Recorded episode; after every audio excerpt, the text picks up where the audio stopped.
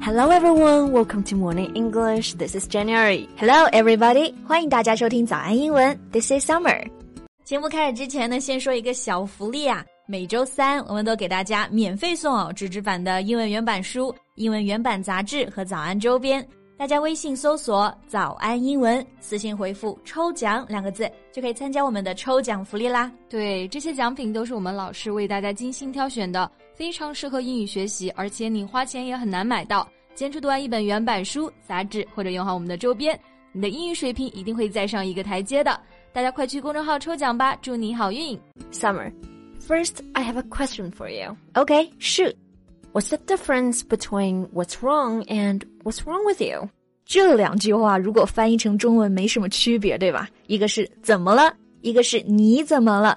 但是在这个英语口语表达中啊，意思差别很大。对，如果我说 Summer, what's wrong，就是在问你怎么啦，还好吗？对，但如果你对我说 Summer, what's wrong with you？我可能就会生气了。对，因为加上了这个 with you，意思就变成了你有什么毛病啊？有病吧？对，就算是你的语气很温柔，一听就不是骂人，但是我听上去就是觉得不舒服。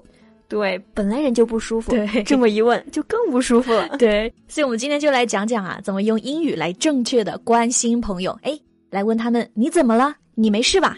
那今天的笔记呢，也都为大家整理好了，欢迎大家到微信搜索“早安英文”，私信回复“救命”两个字来领取我们的文字版笔记。Okay, so first we can talk about why we don't say what's wrong with you to show your concern. The thing is, if you say what's wrong with you, it implies that you are the actual problem. You are the cause of it. Exactly，有这个 with you 就感觉是这个问题是你造成的。是的，所以类似的表达大家都要注意，不要加上 with you。比如说怎么了，就可以说 What's the matter？对，不要说成 What's the matter with you，不然就变成了你有什么毛病。对你有什么问题吗？或者说你发生了什么事儿，我们就可以说 What's the problem？对，Here do not say What's your problem，一定不要把这个 your 加上来，不然就又变成一句骂人的话了。 What's your problem? What's your problem？ Yeah. Just one word can change the whole meaning of the sentence. So true. OK，那我们刚刚讲的是第一类，对吧？问你怎么了？那还有第二类，就是一般疑问句说，哎，你还好吗？ This kind of sentences are easy and we can use you here. For example, are you okay? Are you alright? Yeah, and also we can say, Are you doing okay? Yeah. I heard the last one quite often. Yeah. 大家在说这三个句子的时候呢，还要注意语调，因为是一般疑问句。对，所以要用这个上升的语调，Are you doing okay？而不是 Are you doing okay？对，这个和第一类里面的 What's wrong? What's the matter? 是相反的一个语调。对，更常见是 What's wrong? What's the matter? All right. So Jen, if someone asks you, Are you doing okay? What would you say? It's a yes or no question. So I say yes, I'm okay, or just no, I'm not okay.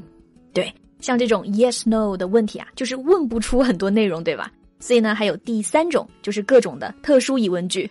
For example, For example, we can say What's on your mind？ that's a good one，就是问对方你在想什么呢？对，哎，想到这句中文，你在想什么呢？是不是很多人第一反应翻译过来就是 What are you thinking？是 的，对，这句话虽然没什么问题吧，但是在吵架的时候也经常有人来用，就说你在想啥呢？What are you thinking？啊，但是 What's on your mind 就没有其他的含义，就是在问你在想什么。对，就单纯一些这个句子。And another one we can use is What's bothering you？ Bother 就是打扰、干扰，你有什么烦心事，对吧？What's bothering you？对，就比如我看你今天一脸的不开心，那我就问你，Jen，What's bothering you？ And I know another expression we can use here. We can say, why the long face? I like that one. Why the long face？ Yeah, it means, why are you upset? Why are you unhappy? 对，这其实和中文很像，对不对？你不开心就是拉长了一副脸，对，long face。所以说你怎么不开心啊？你怎么不开心？ 就是 Why the long face？ Alright, I think how questions can also be used here. Yeah, like how are you?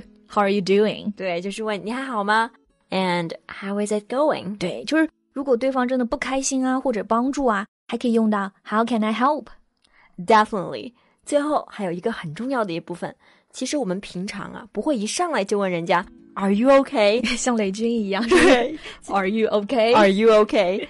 而是会先说，哎，你你看上去不开心，跟之前看上去不一样了，怎么了？对对对，你不要直接上来就问，很奇怪。所以你会先自然的加上一句话，就比如说，You don't seem like yourself today. Are you okay？对感觉你今天不是你自己，就是说你不在状态。类似的还可以这么来说，You don't seem like your usual perky self today. What's on your mind？就是说你没平常那么开心，没那么亢奋。对，Or you seem pretty upset. It's obvious that something's wrong. How can I help?